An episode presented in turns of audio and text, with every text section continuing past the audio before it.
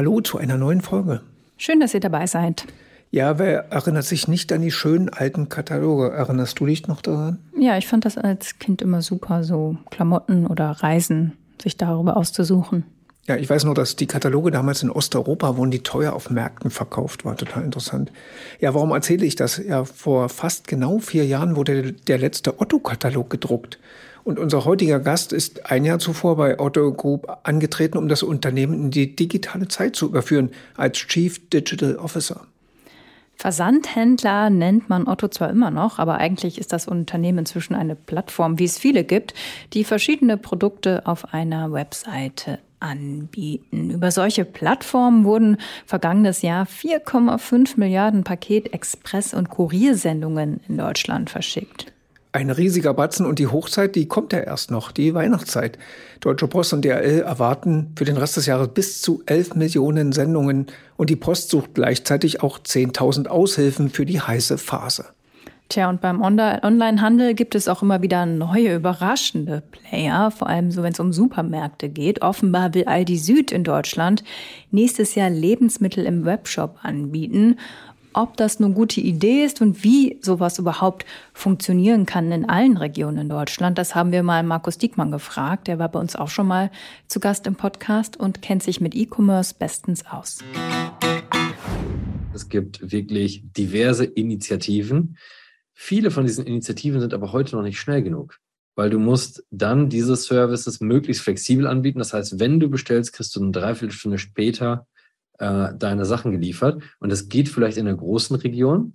Aber zum Beispiel ich, der jetzt in Coesfeld wohnt, mitten im Münsterland mit 34.000 unglaublich tollen Menschen, da ist das schwierig, so einen Lieferservice aufzubauen, weil sich die Kosten dafür nicht lohnen. Und dann muss man vielleicht pragmatischer auch von Pizzalieferdiensten und Dönerbuden lernen und überlegen, wie kann man eigentlich mit denen kooperieren, wie kann man mit Taxiunternehmen, die regional sowieso vor Ort sind, äh, kooperieren. Und ich glaube, wir müssen möglichst flexibel und losgelöst in ganz neuen Konzepten denken. Es braucht also neue Konzepte und Kooperationen, damit Online-Supermärkte generell vielleicht auch auf dem Land funktionieren können. Das Ranking der Top-E-Commerce-Plattformen führt in Deutschland wenig überraschend Amazon an, mit großem Vorsprung gegenüber dem Platz 2. Da sind wir dann schon bei otto.de. Zum Unternehmen, also zur Otto Group, gehört übrigens auch About You, die junge Modeplattform.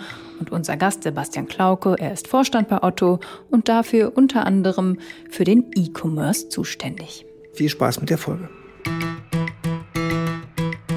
Herzlich willkommen bei So Tech Deutschland, dem NTV Tech Podcast mit Frauke Holzmeier und Andreas Laukert.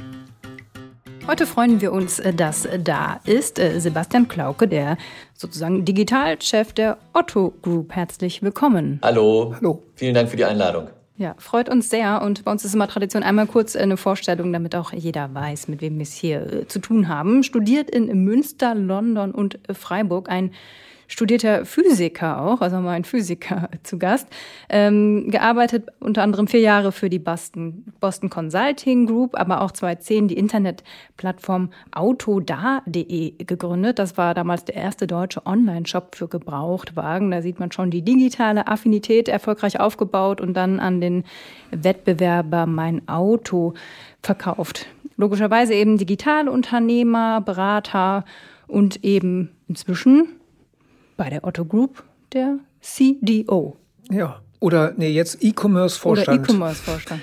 So kann man es genau nehmen. Ähm, ja, Physik studiert und dann war es das, also warum nicht weitermachen? Physik ist doch toll, geht es um Sterne oder was auch immer. Man kann ja so viel machen in der Physik. Ja, Physik ist total toll, finde ich auch nach wie vor.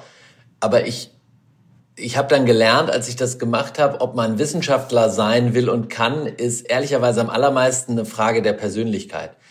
Ähm, wenn man nicht so krass brillant ist, dass man sozusagen alleine in seinem Arbeitszimmer in irgendeinem theoretischen Feld einen Durchbruch äh, äh, erreicht, sind das immer wahnsinnig lange Zeitskalen, auf denen da was passiert. Und ich bin einfach nicht so ein geduldiger Typ. Ich habe das eigentlich kapiert. Ich habe mal einen Sommer am CERN verbringen können, an dem Teilchenbeschleuniger an der Schweizer-französischen Grenze.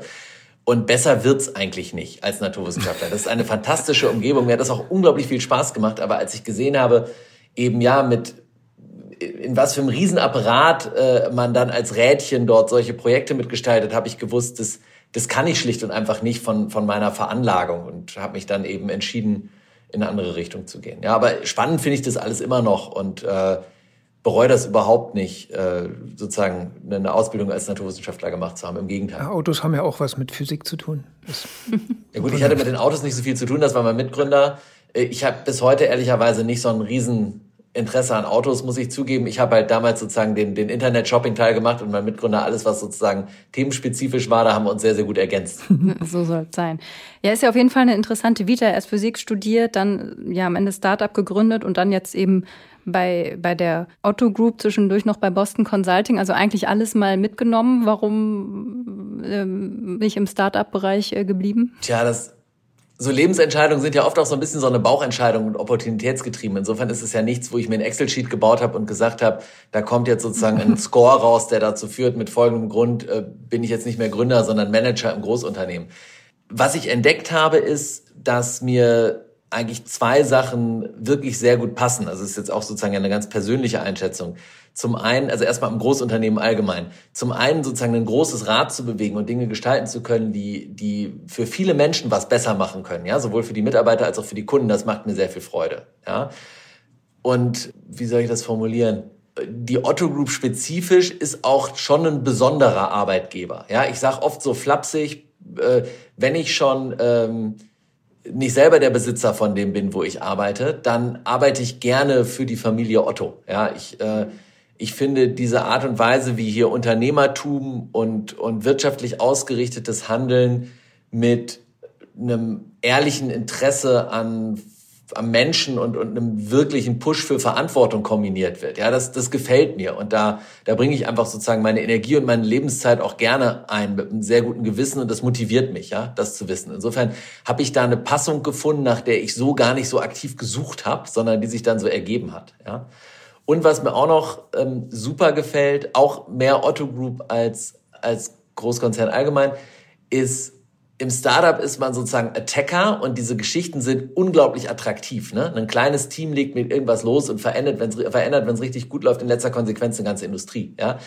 Ich finde aber die Transformationsgeschichte, ja, dass ein, ein über 70 Jahre bestehender Konzern äh, wie die Otto Group sich so wandeln kann und, und unter neuen Rahmenbedingungen zu den Gewinnern gehören kann, die finde ich eigentlich nicht minder attraktiv. Das wird weniger erzählt und hat vielleicht in gewisser Weise in der öffentlichen Wahrnehmung weniger Sexappeal.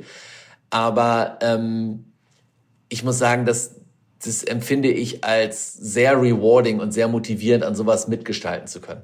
Mhm über die Gegenwart und was so jetzt passiert und noch kommen wird, können wir gleich noch reden. Ich würde trotzdem noch einen kurzen Schritt in die Vergangenheit gehen. Ich habe mal nachgeschaut, 2018 im November haben wir darüber berichtet, dass die, letzte, die Druckmaschinen zum letzten Mal für den Katalog anlaufen. Damals, das war im November 2018. Da waren sie schon seit gut, ja, glaube ich, zwei Jahren CDO bei Otto. War das so dieser entscheidende Meilenstein, vielleicht nicht der wichtigste, aber doch ein entscheidender Meilenstein hin zur Digitalisierung? Also so ein wichtiger Schritt das Ende und dann kommt was Neues? Nee, das war eigentlich gar kein so großer Meilenstein und das ist in der öffentlichen Wahrnehmung ist das sozusagen viel höher gespielt worden, als das sozusagen in der Realität war. De facto war das natürlich schon lange vorher so, dass der ganze Marketingmix bei, bei Otto total rational ausgesteuert worden ist mit Modellen, ja, in welchem Kanal will ich wie viel Geld ausgeben, so dass das dann im Mix in Summe halt optimal rauskommt. Und dann hat, ist halt über eine lange Zeitspanne die Bedeutung des Katalogs sozusagen runtergegangen in diesem Mix. Und irgendwann war das so weit, dass man dann in den Modellen gesehen hat, wahrscheinlich hat er jetzt im nächsten Jahr sozusagen keinen positiven Return on Marketing Investment mehr so richtig. Ja? Und darum ist dann dieses Format Hauptkatalog abgeschafft worden. Das war aber überhaupt nicht so ein Hauruck-Meilenstein-Ding in, in der Entscheidung, sondern eben bewusst spitz formuliert so ein bisschen technokratisch, ja, so wie man halt typischerweise Marketing-Mixe halt aussteuert, ja. Und Natürlich hat das dann aber auch nach innen eine große Symbolkraft entwickelt und ähm, äh, viele Mitarbeiter, ich auch, haben sich einen äh, Katalog der letzten Runde ähm, zum Beispiel von Michael Otto signieren lassen, ja, der mhm. den Konzern ganz lange als CEO auch groß gemacht hat. Das fand ich auch irgendwie cool und das hatte dann, das hatte dann schon eine, eine Signalwirkung. Die hat es nach außen auch ganz sonderfall. Wir haben da eine wahnsinnige Resonanz drauf gekriegt. Aber es war eigentlich in der faktischen Betrachtung viel weniger aufregend, als es nachher gewirkt hat. Mhm. Aber war das schon quasi, ich meine, Sie waren ein, ein bis zwei Jahre im Amt sozusagen, schon so das erste Großprojekt, wir, wir schaffen den Katalog an oder war die Entscheidung schon lange gefallen? Nee, das, überhaupt nicht. Es ist auch so, also das haben, äh, wir sind ja so aufgestellt, dass fast alle unsere Marken auch ähm, relativ eigenständige Teams sind, die allermeisten auch eigene Legal Entities, ja, und wir ganz bewusst äh, sozusagen viel unternehmerische Verantwortung nah am Kunden lassen, ja, und das halt letztlich das, das Marketing-Team bei Otto.de äh, steuert diesen Mix aus, ja, und da mischen wir uns jetzt aus dem Konzernvorstand auch auch nicht wahnsinnig groß ein, ja, wir stellen da Ressourcen zur Verfügung und da gibt's gibt's Sparring und so weiter, aber das ist war jetzt nicht so, dass das irgendwie die Riesenentscheidung war, das ist halt sozusagen nah an der operative äh, zahlenbasiert, unaufgeregt die logische Konsequenz in der, in der Aussteuerung der verschiedenen Marketingkanäle gewesen. Ja. Mhm, trotzdem war ja mal irgendwann die Entscheidung da, hin zu ja, Plattformunternehmen in dem Sinne. Ähm, welche, welche Zöpfe musste man da noch abschneiden? Also abgesehen davon, dass natürlich ein schleichender Prozess war, dass so ein Katalog dann nicht mehr die Rolle spielt, sondern das Internet. Ähm, muss da ja noch mehr passiert sein. Als, wir reden ja tagtäglich fast darüber, dass Digitalisierung nicht bedeutet, den Katalog zum Beispiel zu digitalisieren, sondern ja viel mehr. Also da mussten ja doch schon sicherlich einige Sachen auch bei den Mitarbeitern verändert werden, oder im Kopf? Ja, absolut. Das ist so. Ne? Digitalisierung. Also es gibt aus meiner Sicht mehrere Aspekte, die das anschneidet, was Sie gerade fragen. Ne? Der eine Aspekt ist, wenn ich wenn ich Digitalisierung wirklich machen will, dann, dann muss ich mir klar machen, dass ich über einen langen, langen Zeithorizont eine Menge Konsequenz brauche. Der Anfang ist immer relativ einfach. Ich meine, den Katalog digitalisiert hat Otto zwischen 1995 und 97. Und natürlich ist das eine Kraftanstrengung, den ganzen Krempel einmal ins Internet zu bringen, aber das ist ja sozusagen im Rückblick jetzt auf die ganze Journey ist das der leichteste Teil. Ja? Ähm, und was dann kommt, dieses, wenn ich einmal richtig anfange, dann höre ich nie wieder auf mit der Veränderung, weil ich habe mich natürlich jetzt auch in eine Welt begeben, wo die Veränderungsgeschwindigkeit immer größer wird und so weiter und so fort. Und das fordert der Organisation viel ab, weil ich natürlich immer wieder Dinge in Frage stellen muss und anders machen muss. Ich bleibe jetzt mal bei dem Plattformthema, was Sie angeschnitten haben. Mit Plattform meinen wir ja immer, Otto.de war früher ein Händler, ja, Ware, eigene Ware aus eigenem Lager an die Kunden verkauft. Mhm. Und das war auch vor etlichen Jahren ein hochattraktives Geschäftsmodell. Mittlerweile ist das im E-Commerce so, wenn ich nicht sozusagen entweder eine vertikal integrierte Marke bin oder ein ein hochprofitabler Nischenplayer, dann funktioniert dieses reine Händlermodell nur noch sehr, sehr bedingt. Ja, und was halt funktioniert, ist der Mix aus eigenem Handel, Marktplatzgeschäft und Zusatzerlösen wie zum Beispiel Retail Media. Ja, und dahin transformieren wir ja gerade Otto. Ja, so. Und wenn ich das halt konsequent mache über die Jahre, dann verändert sich natürlich unglaublich viel in der Steuerungslogik, aber auch im, zugespitzt formuliert im Machtgefüge der Organisation. Ja, früher, wenn ich eigene Ware verkaufe, ist der der Top-Einkäufer ist der Star des Unternehmens, weil der macht die Marge. Und in dem Moment, wo ich sozusagen ganz stark auch über Marktplatzpartner skaliere und versuche, ähm, wie zum Beispiel mit Retail Media sozusagen digitale äh, Produkte und Services als Erlösquelle zu nutzen, tritt natürlich die Bedeutung äh, dieser vormaligen Stars auch ganz stark, die geht zurück, ja. Und es jetzt zu schaffen, dass das Unternehmen sozusagen in diesen neuen Welten und diesen neuen Schichtungen, was ist wie wichtig, ähm, die Leistungsfähigkeit erhält und steigert, das ist total anspruchsvoll. Und da, da muss man halt sozusagen die ganze Zeit dranbleiben und das verlangt der Organisation wahnsinnig viel ab. Ja, und das ist, wenn ich ähm, wenn ich da direkt kurz weiterreden darf, das ist nämlich eigentlich ein toller Übergang zu einem Aspekt, der aus meiner Sicht ganz, ganz oben steht und immer noch ganz oft ignoriert wird. Am Ende ist digitale Transformation ein Kulturding. Ja, mhm. Äh, das, was ich gerade angerissen habe, ist ein Aspekt davon. Aber überhaupt diese ganze Umstellung von Veränderungsgeschwindigkeit, die stärkere Kundenfokussierung, das sind, es kommen immer die gleichen Punkte auf den Tisch, wenn ein Geschäftsmodell, was früher sozusagen pre-digital erfolgreich war, auch digital erfolgreich sein will. Und das schaffe ich nur, wenn ich explizit an der Unternehmenskultur arbeite. Wir haben damit 2014 angefangen, ja bei der Otto Group. Das hat bis heute nicht aufgehört. Wir sind da jetzt tief im neunten Jahr ja, von einem Prozess, der eben Kulturwandel heißt und wo es immer wieder darum geht zu hinterfragen, wie arbeiten wir und was müssen wir ändern, um möglichst leistungsfähig zu sein. Und ähm, ich glaube, das ist tatsächlich von allen Dingen, die man tun muss und tun kann, am Ende das Wichtigste, weil das legt die Basis dafür, dass die Organisation adaptieren kann und, und kreativ sein kann. Und den Wandel aushält, ja, und nicht nur aushält, sondern sogar gestalten kann. Mhm. Ja, Kulturwandel ist ja immer so ein großes Wort. Das heißt, am Ende ist es ja eine Arbeit dann an oder mit Menschen, vor allem an ja, so ein Mindset-Wandel vielleicht auch. Was wäre so, was würden Sie sagen, ist so der größte Punkt? Was hat sich, seit Sie da sind, am, am meisten verändert, so beim Stichwort Kulturwandel? Ja, ich, ich glaube, die allergrößte Veränderung ist, wie die Verantwortung verteilt ist. Ich kann halt bei der höheren Geschwindigkeit, bei der höheren Kundenorientierung, aber auch bei dem ähm, ja veränderten veränderten Fachdomänen, die so wichtig sind. Technologie ist natürlich mittlerweile unglaublich wichtig.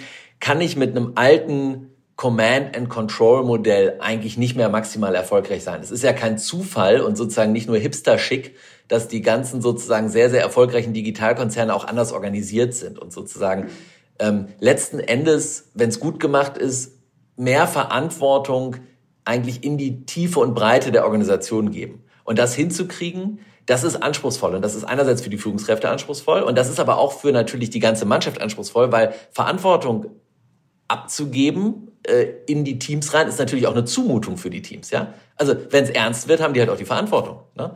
Und ähm, das ist ein Thema, das begleitet uns hier seit ich da bin. Und da nehme ich schon wahr, dass sich dass ich eine Menge getan hat. Also mit welcher Selbstverständlichkeit ähm, wir als Vorstände auch gechallenged werden und wie, wie normal es ist, dass über Hierarchie eben auch kontrovers diskutiert wird und äh, dass das sozusagen ähm, da eine Menge, eine Menge Mut da ist, auch, auch Vorstöße zu machen und so. Das, das gefällt mir gut. Ja, das ist, damit ist man auch nie fertig. Aber da nehme ich schon eine Menge wirklich auch konstruktive Energie und, und tolle Veränderung wahr in den Jahren, seit ich jetzt hier bin. Mhm. Wie weit ist denn der Prozess jetzt zur Plattform hin? Also die aktuellen Zahlen, vielleicht haben Sie die parat in Sachen Eigenhandel oder eben B2, das sind ja dann B2B-Unternehmen für Sie, ähm, die dann die Plattform nutzen. Wie, wie weit ist der Prozess und wie weit soll er noch gehen? Also ich kann ja jetzt mal ähm, die Zahlen vom letzten Geschäftsjahr zitieren. Die sind zwar jetzt schon irgendwie ein halbes Jahr her, aber das macht nichts, weil das sind so die letzten offiziell veröffentlichten Zahlen. Ja? Mhm.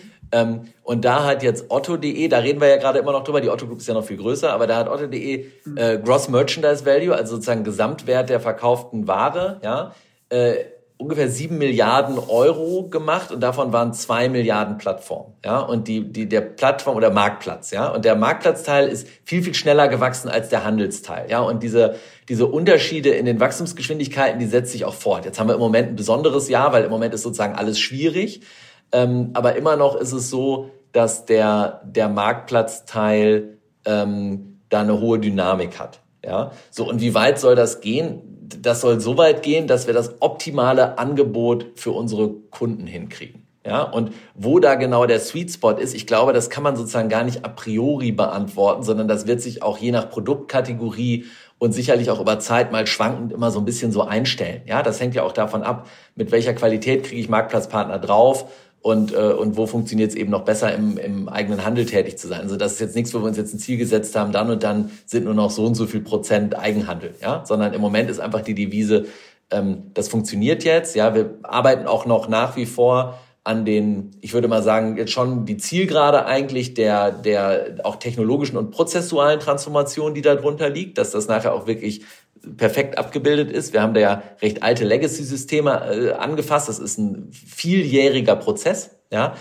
Und äh, es funktioniert jetzt aber schon so, dass das Marktplatzgeschäft eben skaliert und das wird jetzt eben weiter skaliert. Ja. Hm. Der Alexander Graf kennen Sie wahrscheinlich auch, ähm, ist ja auch in Hamburg beheimatet und ich meine mich zu erinnern, er sagte mal so ganz provokativ, warum sollen Händler überhaupt noch selber handeln? Warum soll man überhaupt noch stationär handeln? Es kann sich eigentlich nur der Plattformgedanke durchsetzen. Also für dann wahrscheinlich auch auf Ihr Unternehmen gemünzt. Also ist das dieser Prozess? Am Ende werden wir wie beim Katalog irgendwann auch feststellen, ja Otto, das lohnt sich nicht mehr Eigenhandel zu machen. Das sollen die anderen machen. Wir bieten die Plattform, verdienen viel mehr Geld dran. Tja, also das ist sozusagen Erstmal, wenn man das so ganz abstrakt sagt, klingt das natürlich wahnsinnig knackig, so dieses nur Plattform kann funktionieren. Wie ganz oft bei solchen Themen, finde ich, sind diese diese Radikalpositionen, die machen sozusagen Spaß bei einem Glas Wein, die bringen im, im operativen Doing halt relativ wenig. Ja, also wie läuft das denn in echt? Ja, wir haben Warengruppen, da funktioniert das super, dass wir selbst Dinge verkaufen, weil wir offensichtlich so viel Einkaufs- und Warenkompetenz haben, dass wir ein total konkurrenzfähiges Angebot machen und die Kunden kaufen dann eben Ware direkt bei uns. Und äh, das schneiden wir jetzt nicht ab, wenn das funktioniert. Das macht den Kunden zufrieden und wenn das sozusagen äh, für uns auch wirtschaftlich vernünftig funktioniert, gibt es ja keinen Grund, es nicht zu tun. Ja? Und ich glaube, das Schöne gerade an so einer Plattformtransformation ist doch, man baut ein System auf, wo man die Flexibilität hat, je nach Warengruppe und je nach Kundenverlangen, äh, dass sich das auch unterschiedlich aussteuert. Ja, und wir müssen ja jetzt nicht sozusagen mutwillig den Handelsteil irgendwie austrampeln, weil weil es irgendwie dann zukunftsgerichteter klingt, sondern wir, wir entwickeln das halt so, wie es am Markt und mit dem Kunden funktioniert. Und meine Hypothese ist, da bleibt noch eine ganze Zeit auch eigener Handel übrig. Genauso wie auch meine Hypothese ist, natürlich gibt es auch weiterhin Stationärhandelskonzepte, die eine Daseinsberechtigung haben und die funktionieren. Ja, also Beispiel, in den USA gehört uns ja Crate and Barrel. Ja, wenn jetzt nicht gerade Covid-Pandemie ist, das ist ein Möbelhaus, ne? Und, und Home-Accessoires und so. Und wenn nicht gerade Corona-Pandemie ist, dann machen die ungefähr 50 Prozent offline, relativ stabil. Ja? Ähm, und wir machen auch immer wieder neue Läden auf und so. Und warum ist das so? Weil natürlich der Kunde das Sofa und das Bett, was er sich in die Wohnung stellt, irgendwie mal anfassen und Probe sitzen will, wie der Stoff aussieht. Und wir sind mittlerweile total gut darin, solche Sachen digital abzubilden. Wir machen zum Beispiel schon lange und waren da Vorreiter, auch bei Otto.de machen wir computergeneriertes Bildmaterial, gerade auch für Möbel. Und das ist, das ist klasse, wie man dem Kunden das vermitteln kann. Aber am Ende wird immer ein signifikanter Teil des Marktes übrig bleiben, wo der Kunde sagt, das will ich mal angepackt haben. Und da gibt's dann eine Berechtigung. Und solange der Kunde das will und nutzt, ja, und ich das sozusagen wirtschaftlich betreiben kann, wäre es ja fatal, wenn ich das dann abschalten würde. Oder genauso Manufaktum hier in Deutschland. Ja, ähm, die Läden, die haben ja einen, die haben ja in gewisser Weise per se einen Event-Charakter. Ja, weil das dieses, das vermittelt so wunderbar die Value Proposition dieser besonderen Produkte. Ja, und ich bin mir ganz sicher für sowas, was, wo, wo Shopping eben auch irgendwie Spaß macht und einen Erlebnischarakter hat, dafür gibt's auch weiterhin Platz. Ja, was vielleicht nicht so funktioniert, ist bei Dingen, die ich online genauso gut transportieren kann wie offline eine reine Bedarfsdeckung offline anzubieten. Da glaube ich auch, dass das ist unter Druck, das bleibt unter Druck, das kommt auch immer weiter unter Druck. Ja, aber so einen ganz allgemeinen Abgesang, den teile ich nicht. Ja, ich glaube, klug gemachtes Omnichannel, dass man den Kunden eben da versorgt, wo er ein Bedürfnis hat, äh, das hat auch eine Zukunft. Sie sind ja auch Aufsichtsratschef bei About You, also der, der Tochter. Ähm, wie viel lernt man dann so für die Otto.de, was da Kultur etc. angeht? Das ist ja ein sehr junges Team, auch mit Tarek Müller und Co. Also About You ist ja sozusagen ähm, schon die ganze Zeit ganz eng auch mit der Otto Group gestartet worden. Insofern sind da ja ganz viele auch über Jahre etablierte Beziehungen da und, und ähm, sozusagen, das, das hat natürlich einerseits den formalen Charakter, das ist ein börsennotiertes Unternehmen, das nehmen wir total ernst und machen das total vernünftig, ja, und ich bin eben habe da zwei Hüte. Ne? Ich bin Otto Group Vorstand, aber ich bin eben auch dann da Aufsichtsratsvorsitzender und in der Rolle ich, kümmere ich mich nur ums Wohl des börsennotierten Unternehmens About You. Ja? Aber natürlich gibt's bei ganz vielen auch operativen Teams und so äh, gute etablierte Beziehungen, wo, wo man miteinander redet und, und voneinander lernt. Und Tarek erzählt ja ähm, manchmal die Geschichte, dass am Anfang About You ganz viel von der Otto Group gelernt hat, ja, und äh, die ganz viel hier sozusagen rumgehangen haben und alle Leute ausgequetscht haben, wie man das denn macht, wenn so ein Handel plötzlich groß wird, ja. Und andersrum hat natürlich auch ähm, haben ganz viele Teams in der Otto Group auch viel von About You gelernt. Also ich sage mal ein paar Beispiele. Ja, About You hat es super geschafft, ganz konsequent eine auf den Kunden zentrierte Value Proposition auszuspielen. Dieses hochgradig personalisierte und auch dieses Ansprechen der jüngeren Zielgruppe durch die Verknüpfung von Fashionhandel und Fashion Content. Das konnte bei uns vorher noch keiner auf dem Level. Und da haben sich natürlich auch viele was abgeguckt. Ja, übrigens auch nicht nur bei uns, auch sonst im Markt haben sich da viele was von abgeguckt. Ja, und ähm, meinetwegen auch im Bereich Technologie. Ja? About You hat, hat ein extrem starkes äh, Technologieteam und das ist einer der ganz, ganz großen Erfolgstreiber, warum das so schnell und so gut gewachsen ist.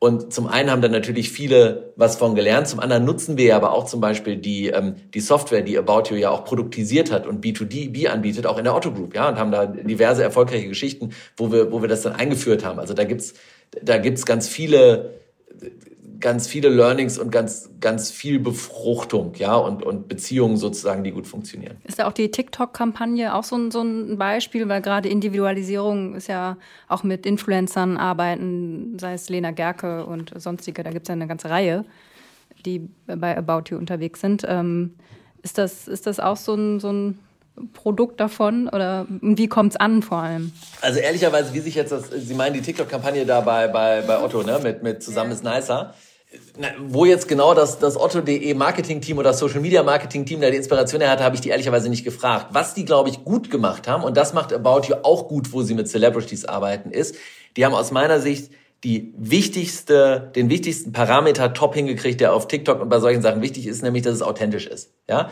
das war ja zusammen mit hier ähm, ähm, ähm Adidas Originals mhm. und äh, Otto und Adidas haben ja praktisch nur den den, den Space zur Verfügung gestellt, wo dann, dann äh, Creators äh, ihren Content gemacht haben. Und so funktioniert das halt. Und man sieht ja oft gruselige Sachen auf Social Media, wo irgendwelche Unternehmen denken, jetzt müssen sie irgendwie selber hip sein. Das, das klappt ja aber oft nicht. Ja, und an der Stelle ist das aus meiner Sicht äh, wirklich sehr, sehr schön gemacht worden. Mir, mir hat die auch gut gefallen, die Kampagne. Was ich Ihnen jetzt nicht auswendig sagen kann, ist, wie die performt hat. Ja, dafür machen wir zu viele Kampagnen insgesamt, äh, als dass ich das alles sozusagen so aus, aus der Hüfte kann. Ja.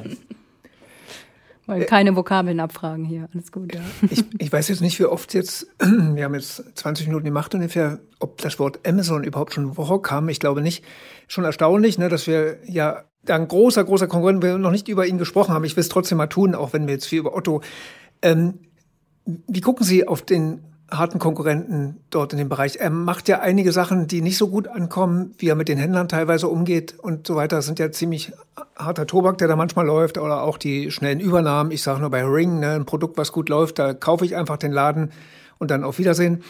Ähm, wie geht Otto mit den, mit den Händlern um? Also was ist das für, ein, für eine Beziehung dort? Das, wie pflegen Sie die und ich frage mal so, sind die alle zufrieden?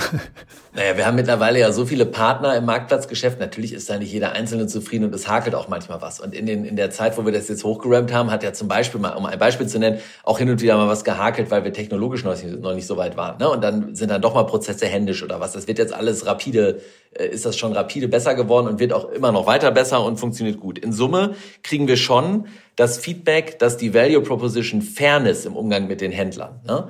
dass, dass also Otto als Marktplatzanbieter sich eben zu bestimmten Spielregeln mit dem Händler committet, ja, dass das schon sehr positiv angenommen wird. Ja, ob die Händler jetzt Amazon als unfair empfinden, im Gegenzug müssen sie die fragen. Da will ich mir kein Urteil erlauben. Ich, ich finde, es bringt relativ wenig, wenn man sich zu viele Gedanken da über die Konkurrenz macht. Besser ist, glaube ich, sich zu überlegen, wie man selber ein gutes Angebot schaffen kann. Und das ist unser mhm. Fokus. Digitalisierung ist ja kein Selbstzweck und ich glaube, für viele Unternehmen ist jetzt äh, vor allem der Punkt Nachhaltigkeit. Wie reduziere ich meinen CO2-Fußabdruck das große äh, Thema? Also für die, klar, der Onlinehandel ist da immer so ein beliebtes Beispiel, aber am Ende gilt es ja dann für die Otto Group insgesamt. Was ist so da Ihre Strategie?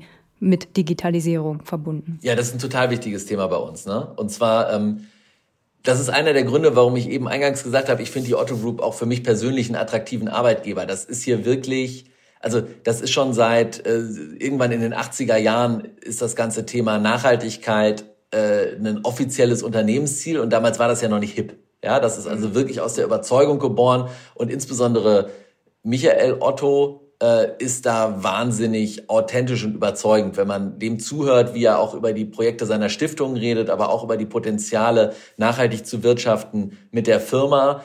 Ähm, das ist wirklich, das ist wirklich inspirierend, muss ich sagen. Ja, mich hat das, mich hat das von Anfang an angesprochen. Ich habe als Physiker nämlich, ich habe meine Diplomarbeit über Klimawandel geschrieben und so ein Antarktis-Computermodell mitgebaut. Ich fand das also schon immer interessant und finde das, ähm, finde das hier auch dadurch, dass das so tief verwurzelt ist und nicht erst sozusagen modern geworden ist, finde ich das ziemlich cool, ja. Und ähm, ganz konkret, ähm, Sie haben ja auch als erstes natürlich das Thema Klima angesprochen, was ja ganz vorne steht bei den ganzen Nachhaltigkeitsthemen. Wir haben halt eine Nachhaltigkeits- und eine Responsibility-Strategie, die natürlich verschiedene Aspekte adressiert und Klima gehört natürlich aber auch dazu. Ja, und wir haben uns eben vorgenommen, bis 2030 klimaneutral zu sein in den ganzen Dingen, also eigene Standorte, Transporte, Mobilität der Mitarbeitenden, ja, die wir da sozusagen im ganz unmittelbaren Zugriff haben, ja. Und ähm, das machen wir, indem wir im ersten Schritt versuchen zu vermeiden, wo man vermeiden kann Emissionen, im zweiten Schritt zu versuchen, was man nicht vermeiden kann, zu reduzieren und was dann sozusagen noch überbleibt, dann kompensieren, ja. Das ähm, so und das funktioniert ehrlicherweise bisher gut, das ist aber auch ambitioniert, ja. Und da da wird aber mit einer hohen Dynamik dran gearbeitet. Und auch sonst, aber über Klima hinaus, haben wir natürlich eine Menge Nachhaltigkeit, Nachhaltigkeitsziele, an denen wir arbeiten. Ja, ähm, wir, wir kümmern uns sozusagen natürlich um die, um die Auswirkungen sowohl auf die Menschen als auch auf die Umwelt in unserer ganzen Supply Chain. Ja, ähm, wir kümmern uns aber auch darum, äh, beizutragen zum Empowerment der Konsumenten, ja, also Informationen verfügbar zu machen, filtern zu können nach nachhaltigen Produkten etc. pp. Und auch um das Empowerment unserer unsere eigenen Mitarbeiter. Ja, wir haben zum Beispiel eine App eingeführt, äh, und sind dabei, die auszurollen, wo jeder Mitarbeiter äh, nachvollziehen kann, wie viel er selber durch den Gebrauch der, der Corporate IT und seiner Geräte und so weiter sozusagen an CO2-Fußabdruck äh, erzeugt, ja, sodass man das äh, so dass man das nachvollziehen kann, weil nur was man irgendwie quantifizieren kann, kann man irgendwie auch managen, ja, und solche Sachen.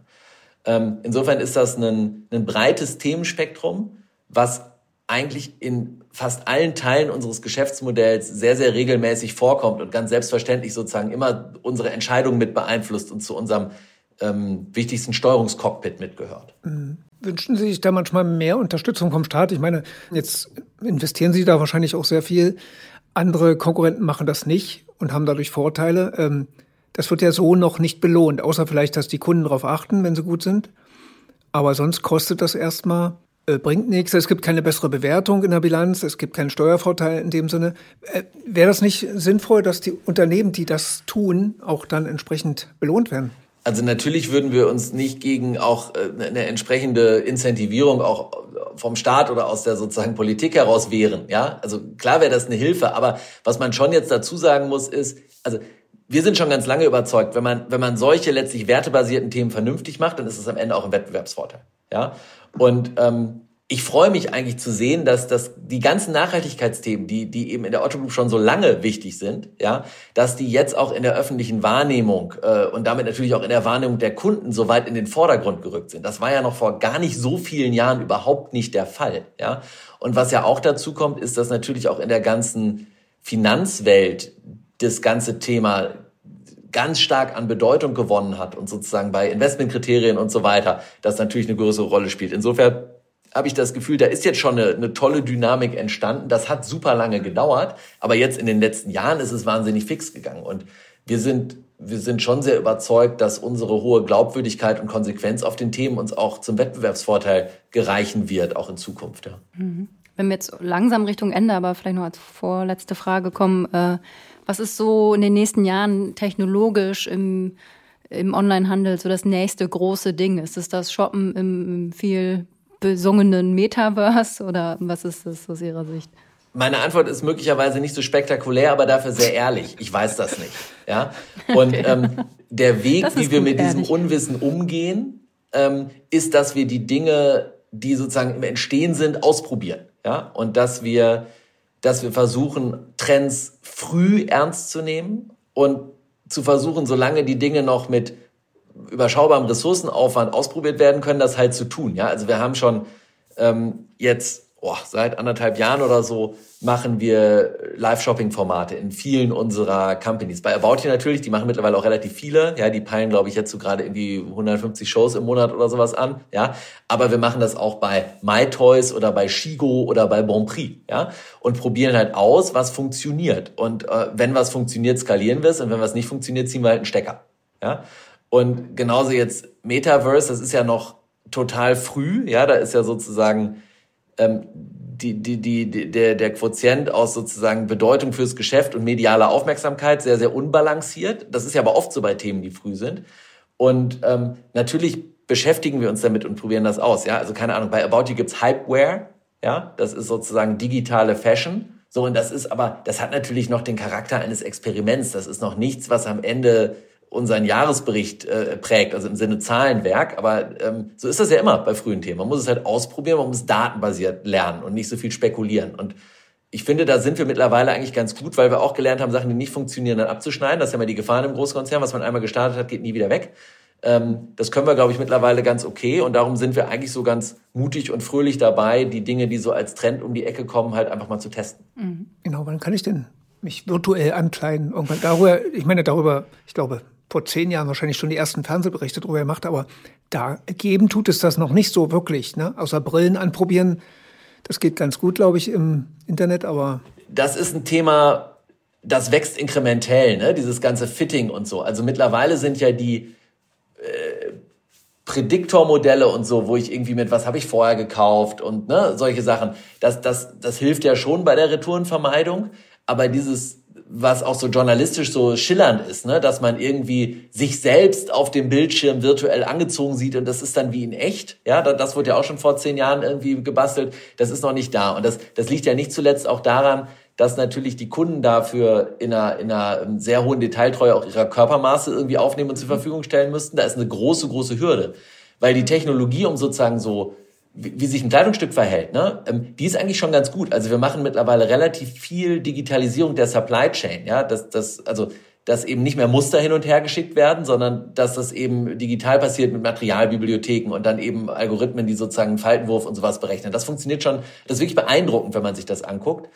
Oh, und das geht natürlich auch Hand in Hand damit, dass wir, dass wir versuchen, auch die Ausgestaltung unserer Kollektionen, da wo wir Eigenmarken machen, natürlich stark mit auch, auch künstlicher Intelligenz gestützter äh, Prediction zu unterstützen. Ne? Das, das hilft einerseits äh, dem Geschäft und andererseits hilft das natürlich auch der Umwelt, weil ich weniger produziere, was ich nachher nicht verkaufen kann und so weiter. Ja? Also das ist alles schon irgendwie ganz gut und funktional. Das hat aber noch nicht den Durchbruch zum Endkunden geschafft. Und mir fällt das schwer vorherzusagen, ob das irgendwann mal den Durchbruch findet. Ich glaube, diese Hürde, dass ich mich irgendwo in Unterwäsche scannen lassen muss und dann ist da dieses Profil irgendwo, also die ist schon groß. Und ich ja, behaupte auch mal, die ist in Deutschland auch größer als woanders. Ja? Datenschutz. Ich will diese Daten nicht irgendwo lassen. Du musst, naja. du musst ja nicht.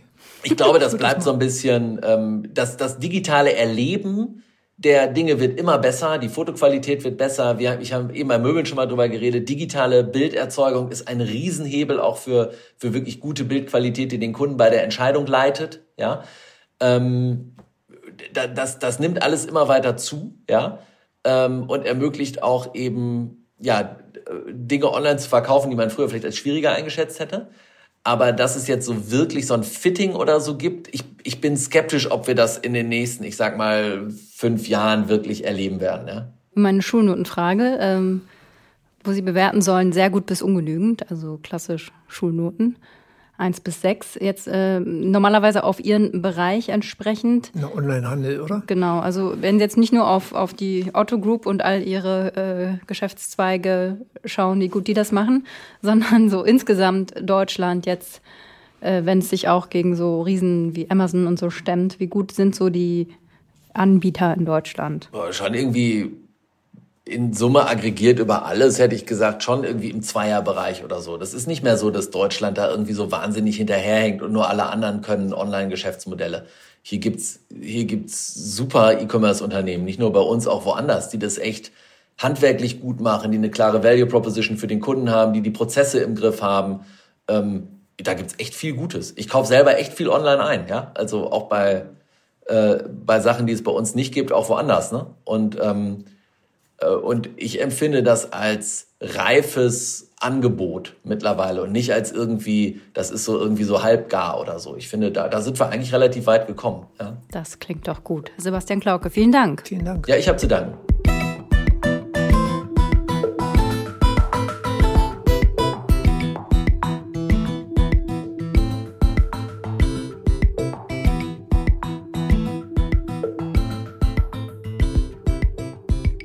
Dieser Podcast ist eine Produktion der Audio Alliance.